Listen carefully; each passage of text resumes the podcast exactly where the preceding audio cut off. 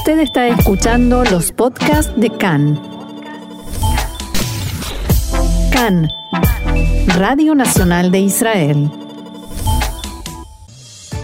Contradicciones, confusión y polémica por las disposiciones del gobierno respecto a la vuelta a clases. Las personas recuperadas por coronavirus superan a los enfermos y los fallecidos son 219. Alemania prohíbe la actividad de Hezbollah tanto del ala militar como política.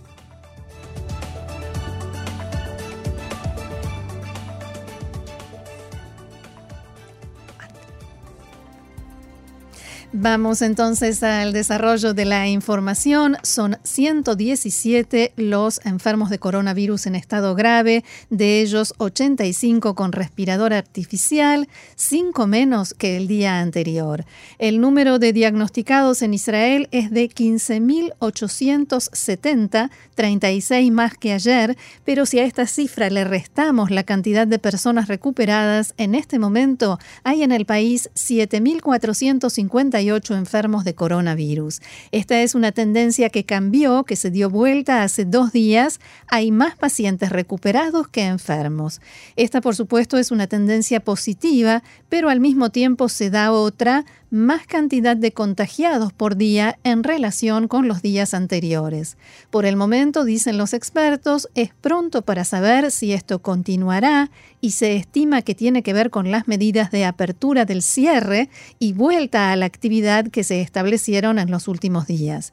Estas medidas comenzaron el domingo de hace una semana y media y según dicen los expertos, este fenómeno es normal.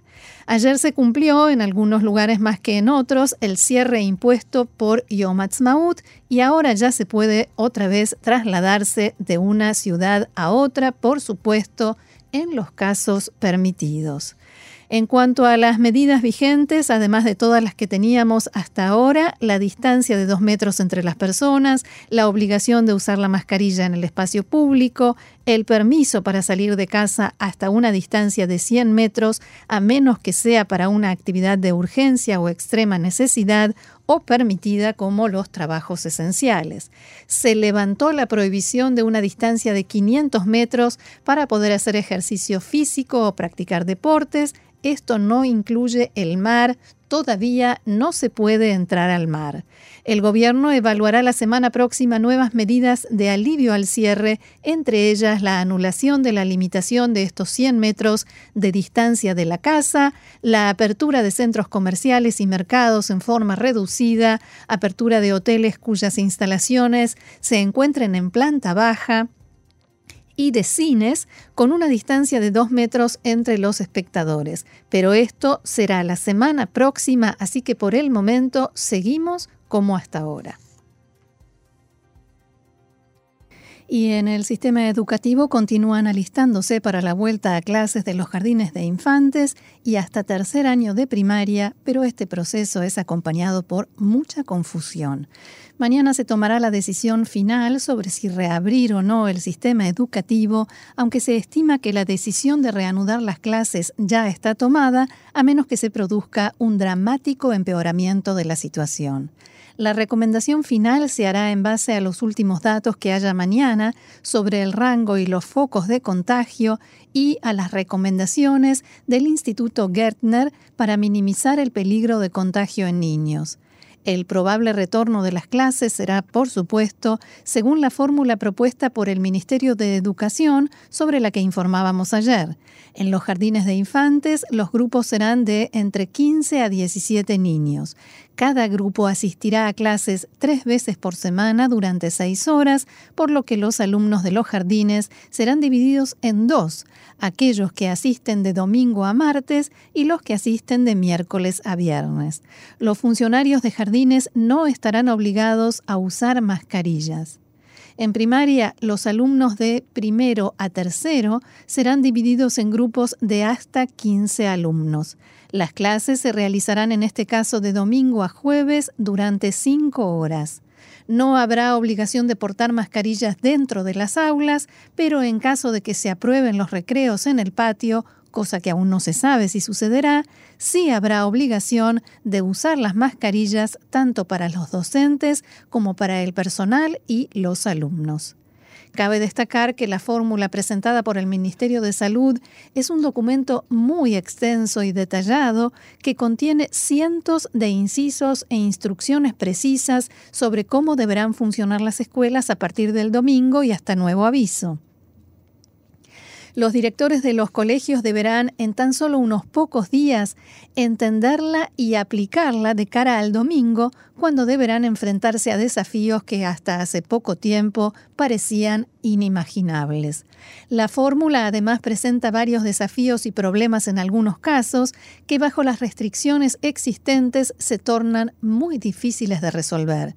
Por ejemplo, la necesidad de dividir clases de 35 alumnos en dos grupos de máximo 15. A mí las matemáticas no me dan y no soy muy buena en matemáticas. O que niños de 8 años deban firmar una declaración de salud al ingresar. Otro gran obstáculo para el funcionamiento de las escuelas bajo esta formulación es el temor de los propios maestros a estar expuestos y contagiarse. Muchos docentes acusan sentirse tratados como conejillos de indias. Además, no hay instrucciones claras para aquellos maestros que tengan miembros de su familia que sean considerados población de riesgo y que al estar expuestos, los maestros que viven con ellos también los ponen en peligro. Escuchemos el testimonio de una maestra del centro del país que prefirió mantenerse en el anonimato y que denuncia que la directora de su escuela la obliga a asistir al trabajo a pesar de que su hijo fue sometido a un trasplante de riñón, lo que lo coloca dentro de la población de riesgo.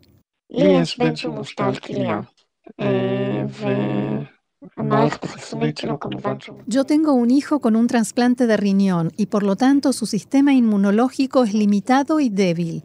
Esto hace que se encuentre dentro de un grupo de riesgo significativo en lo que respecta al coronavirus. Yo trabajo en una escuela primaria y en los hechos me están obligando a ir a trabajar el domingo. Y por supuesto, las preocupaciones y la incertidumbre no están solamente del lado de los maestros, sino también de los padres de los alumnos.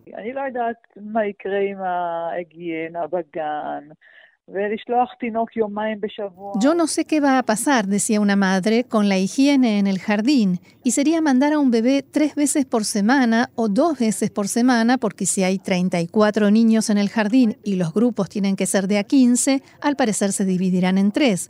Entonces quedaría en dos veces por semana. Entonces no voy a tomar riesgos por dos veces por semana, cuando igual el resto del tiempo va a estar en casa. Nosotros no pensamos devolver a nuestra hija al marco educativo. Estamos preocupados por la incertidumbre que hay y no vamos a dejar que nuestra niña sea un conejillo de indias. Y los problemas y preocupaciones no son solamente sanitarios, sino también de carácter económico. En las guarderías para infantes desde 0 a 3 años, subsidiadas por el gobierno y también en algunas privadas, anunciaron que no abrirán el domingo exigen compensaciones de parte del Ministerio de Hacienda y exigen también soluciones para su sustentabilidad de ahora en adelante, ya que si los niños van tres veces por semana, deberán bajar las cuotas. Esto declaró Yaniv Baror, el director de la Unión Nacional de Guarderías Infantiles, de cara a la manifestación que organizaron hoy por la mañana.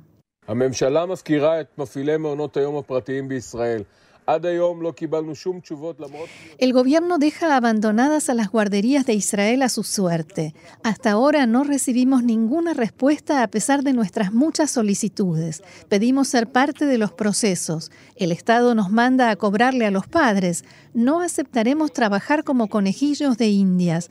No se puede continuar ignorando las consecuencias sanitarias y psicológicas sobre los funcionarios y los niños. Dado que nuestros bolsillos están vacíos, las guarderías privadas no podrán abrir sus puertas el domingo. Los que toman las decisiones se ríen de nosotros. Hoy a las 9 de la mañana nos acercaremos, decía antes, a la Knesset para exigir lo que nos merecemos.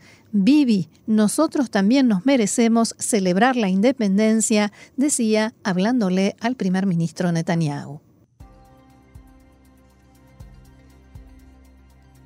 La Subcomisión de Inteligencia y Servicios Secretos de la Knesset aprobó hoy la extensión por cinco días de la autorización al Servicio de Seguridad General para que continúe con la localización de los teléfonos celulares de las personas diagnosticadas con coronavirus y de ese modo poder advertir a quienes estuvieron cerca.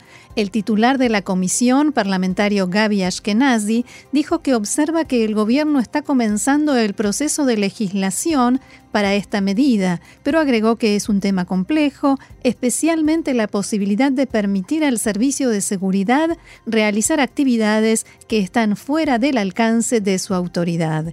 El gobierno había pedido la extensión hasta el jueves, pero la comisión lo concedió hasta el martes. Ashkenazi aclaró que si el gobierno decide no legislar, la extensión finalizará y la comisión volverá a evaluar si continuarla o no o por cuánto tiempo.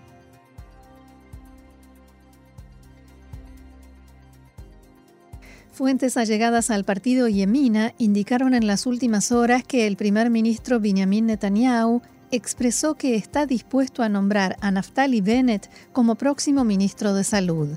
Las fuentes dijeron que Netanyahu y Bennett todavía no conversaron sobre el tema en forma directa, pero el asunto se planteó en los canales de comunicación indirectos entre ambos.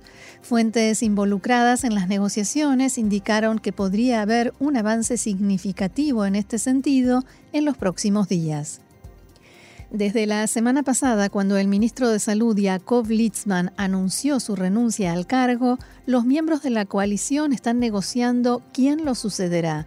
Esta semana se dijo que en azul y blanco incluso están dispuestos a aceptar que Yuli Edelstein vuelva a ser presidente de la Knesset a cambio de recibir la cartera de salud. Sin embargo, en el Likud aceptarían dar el Ministerio de Salud a azul y blanco únicamente si el ministro fuera Gaby Ashkenazi en lugar del Ministerio de Relaciones Exteriores para el que fue asignado. Según algunas fuentes, Ashkenazi tiene interés de ser ministro de Relaciones Exteriores y no de Salud.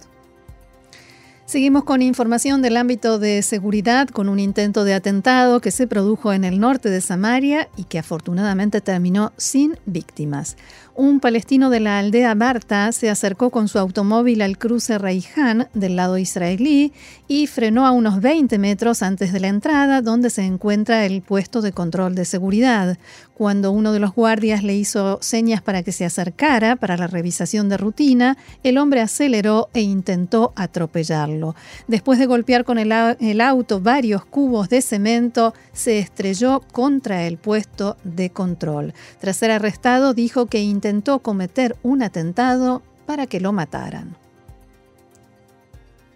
Y el coordinador del gobierno en el tema de secuestrados y desaparecidos, Yaron Blum, informó a las familias de los soldados Adar Goldin y Oron Shaul, cuyos cuerpos son retenidos en la franja de Gaza, que Israel está llevando a cabo contactos con Hamas para recuperar sus cuerpos y liberar a los dos civiles que también mantiene cautivos.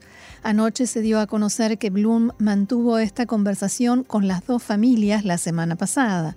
La familia Goldin informó sobre esto y dijo que hay una oportunidad para recuperar de manos de Hamas a nuestro hijo Adar y a Orón, como así también a los civiles Mengisto y Al-Sayed. Perder esta oportunidad sería una irresponsabilidad nacional.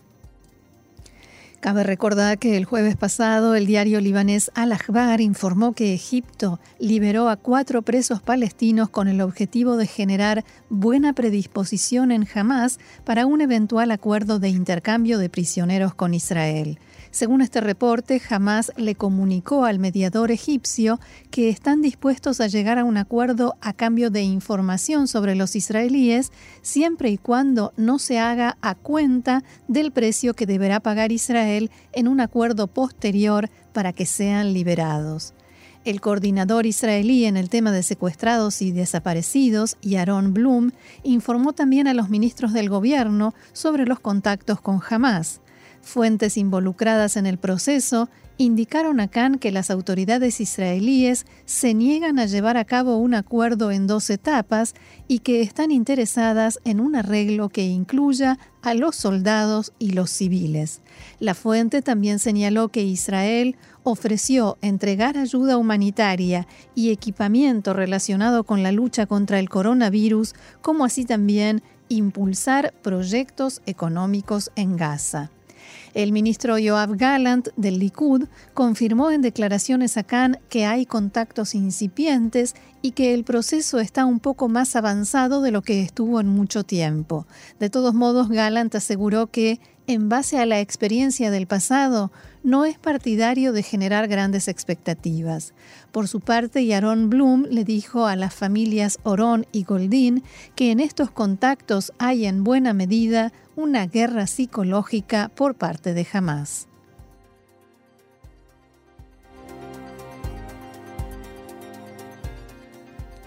La siguiente información nos llega desde Alemania porque allí se anunció oficialmente hoy que el gobierno local ha prohibido las actividades de la organización terrorista libanesa Hezbollah respaldada por Irán. Esto significa un cambio fundamental respecto de la política anterior de Berlín que se basaba en la postura de la Unión Europea. La nueva prohibición no diferencia entre el ala militar y el ala política del grupo. El ministro del Interior alemán anunció en un comunicado que las actividades de Hezbollah violan el derecho penal y la organización se opone al concepto de entendimiento internacional. Como Hezbollah es una asociación extranjera, no es posible prohibir y disolver la agrupación misma, explicó el funcionario. No existe una rama formal alemana de Hezbollah, pero las autoridades estiman que más de mil personas que viven en el país están afiliadas a esta organización. Cientos de manifestantes anti-israelíes, entre ellos simpatizantes de Hezbollah, participan cada año en la manifestación del Día Al-Quds en Berlín. Desde hace varios años ya estaba prohibido portar banderas de Hezbollah en estas demostraciones, pero de todos modos se veían algunas. En una contramanifestación este año, los líderes de la comunidad judía y el principal funcionario de seguridad de la ciudad, Andreas Geisel, pidieron al gobierno federal que proscriba a Hezbollah en su totalidad. De acuerdo con el comunicado del gobierno, la nueva política prohíbe mostrar los signos y símbolos de Hezbollah en público y también los activos del grupo serán confiscados. Esta mañana la policía alemana allanó cuatro grupos asociados con Hezbollah en varios lugares del país para garantizar, según explicaron, que no se pudieran destruir las pruebas de la existencia de posibles suborganizaciones en Alemania en el momento en que se anunció la prohibición. Israel, mientras tanto, dio la bienvenida a la nueva política de Berlín. El ministro de Exteriores, Israel Katz, dijo en un comunicado, esta es una decisión muy importante y un paso ético y significativo en la lucha global contra el terrorismo. Katz agradeció al gobierno alemán por la decisión y pidió a otros países europeos que hagan lo mismo. Abro comillas, Hezbollah, con todas sus alas, militar y política, es una organización terrorista y debe ser tratada como tal. Información de último momento. El asesor letrado del gobierno, Abihai Mandelblit, entregó a la Corte Suprema de Justicia su opinión profesional respecto a los recursos interpuestos contra la posibilidad de que Benjamin Netanyahu sea primer ministro debido a las causas pendientes por los delitos de soborno, fraude y abuso de confianza. En su respuesta a la Corte, Mandelblit manifestó que a su entender no hay un impedimento jurídico para que Netanyahu ejerza el cargo, a pesar, según dijo, de las significativas dificultades que genera el asunto, no justifica una intervención de la justicia. La Corte va a tratar sobre estos recursos presentados el domingo con una composición amplia de 11 jueces. Y otro tema que no está muy alejado de este, la Knesset acaba de aprobar hace instantes nada más en primera lectura la enmienda a la ley básica que permitirá la formación del gobierno de emergencia y unidad acordado con dos primeros ministros, Benjamin Netanyahu y Benny Gantz.